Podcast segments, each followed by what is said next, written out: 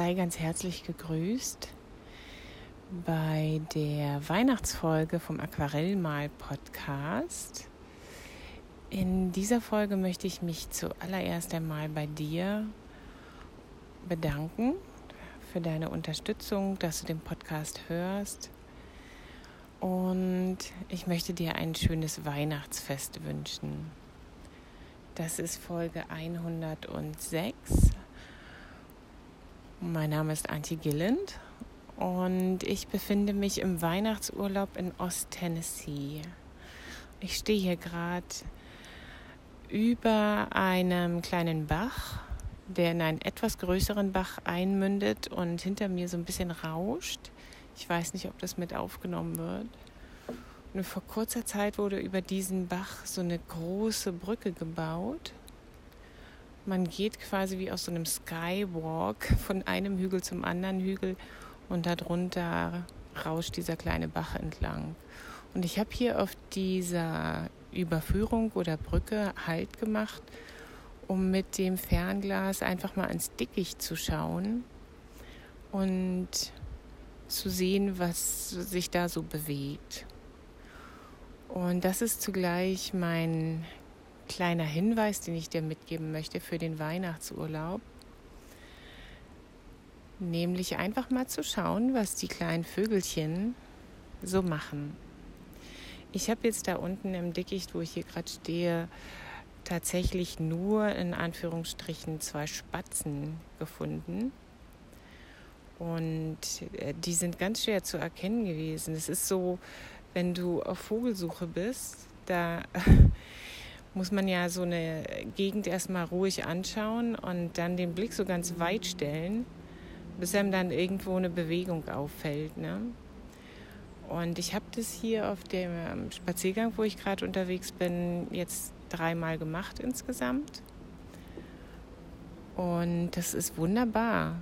Also gerade bei den Spatzen, da denke ich so, das ist jetzt ja keine Entdeckung oder Beobachtung, die ich unbedingt ins Tagebuch notieren muss und da einen Instagram-Post zu machen muss, weil wir Spatzen in Deutschland ja auch haben.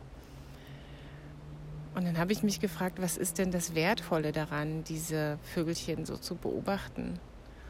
Und für mich, vielleicht ist es für dich was anderes, wenn du das machst. Für mich ist es einfach dieses wunderbare Gefühl, in das Zuhause von den Tieren zu schauen. Also der eine von den beiden Spatzen zum Beispiel ähm, hat in dem braunen Laub, in dem man da so braun im Braun saß, dann aufgehört im Boden rumzupieksen und hat sich so ganz doll aufgeplustert und so ein bisschen so wie reingesetzt ins Laub. Während der andere weiterhin herumgestochert hat und hier und da ein Blättchen umgedreht hat, wahrscheinlich auch was zu fressen gefunden hat. Und ich hatte dann auf einmal gerade das Gefühl, ach, ich, ich gucke denen jetzt bei ihrem Alltag zu. Und wie kostbar ist es eigentlich, einem wilden Tier, wie zum Beispiel zwei wilden Vögeln, dabei zuzuschauen, wie sie so ihrer täglichen Verrichtungen nachgehen. Ein kleines Geschenk. Und an derselben Stelle, wo gerade eben noch die Spatzen waren, springt jetzt ein Eichhörnchen herum. Die Eichhörnchen hier in Nordamerika sind ja grau-braun. Und von denen gibt es hier so, so viele, dass äh, ich, ich habe ganz viele Videoclips von denen schon aufgenommen und will die auch unbedingt mehr malen, weil die ja auch sehr hübsch sind.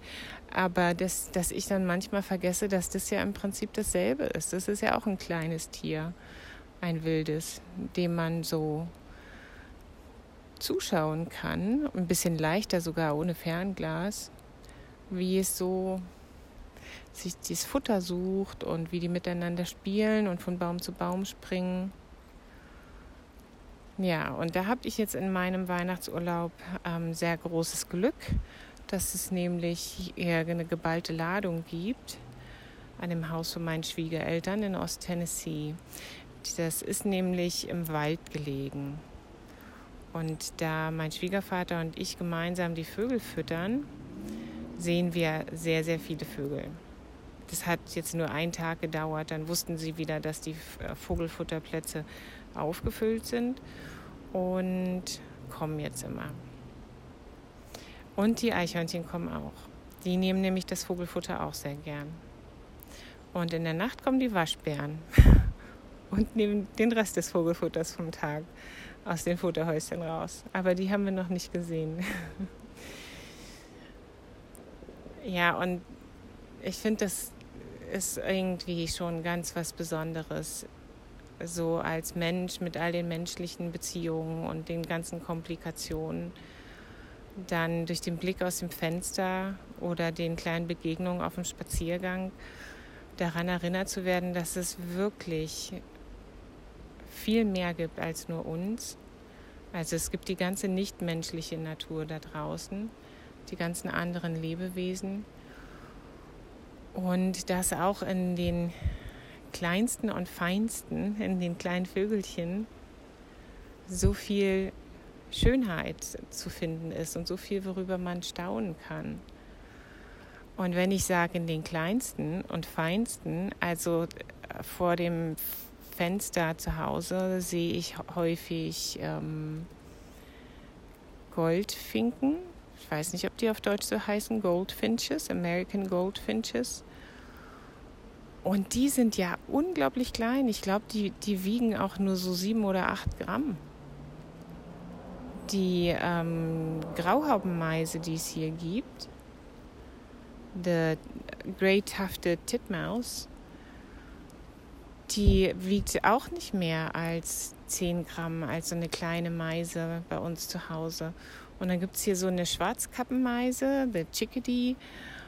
Ähm, die, das ist halt wie so eine Sumpfmeise oder eine Tannenmeise. Ne? Also so ganz kleine Vögelchen, die durchs Fernglas beobachtet natürlich ganz normale Größe haben. Und dann beobachte ich sie ja da einfach so ganz unbedarft, was sie so machen und da freue mich dran. Aber wenn ich das Fernglas dann herunternehme, stelle ich fest, dass ich sie eigentlich kaum richtig sehen kann, obwohl sie direkt, direkt vor dem Fenster sind, weil sie so unglaublich klein sind. Und trotzdem perfekt. Sie haben alles, was sie brauchen für das, was sie in ihrem Leben tun. Und sie sind so unglaublich hübsch.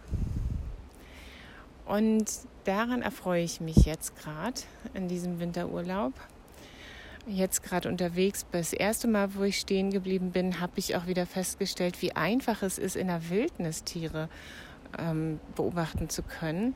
Ich bin so vom, vom Weg ein bisschen äh, weggegangen ins Dickicht und habe dann so am Flussufer gestanden und natürlich erstmal gar nichts gesehen. Liegt aber nicht immer daran, wenn man erstmal nichts sieht, dass die Mustererkennung noch nicht funktioniert, weil man sich ja erst auch daran gewöhnen muss, jetzt Tiere zu erspähen, sondern dass die Tiere sich überhaupt nicht bewegen und eher verstecken, wenn man in ihren Lebensraum eindringt. Und dann stand ich da so eine Weile, ruhig, und dann ging das Leben wieder los um mich herum. Es war ganz faszinierend. Zuerst habe ich ein Eichhörnchen gesehen. Das ist ja immer leicht, weil es hier so viele gibt. Dann habe ich, glaube ich, ja, dann habe ich mehrere kleine Meisenähnliche Vögel gesehen, die ich nicht genau äh, identifizieren konnte, weil ich sie im Gegenlicht gesehen habe, also quasi nur so als schwarze Silhouetten. Habe ich den Moment beobachtet und die ganze Zeit ist mir so ein Kratzen am Baum hinter mir aufgefallen.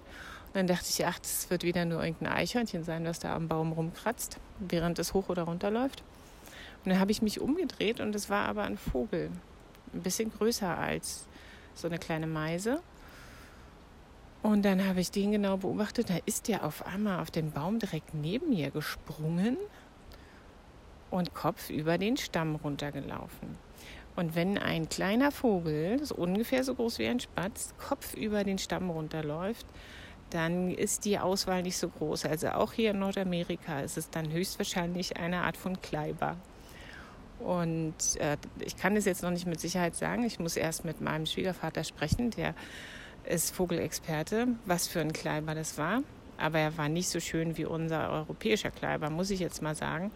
Also unser europäischer Kleiber, der hat ja so ein bisschen hellblau und noch so rostrot und so ein paar hellgelbe Passagen, so am Bauch, glaube ich. Und der war mehr so hellblau, dunkelblau, grau. Aber nichtsdestotrotz, er war auf einmal direkt neben mir. Und ich habe ihn gefilmt, ich habe ihn beobachtet, ich habe ihn dann noch angeguckt, wie er weiter auf einen anderen Baum gehüpft ist. Und hatte dann danach sofort das Gefühl, ach, jetzt hat sich der Spaziergang schon gelohnt, jetzt kann ich ja wieder nach Hause gehen.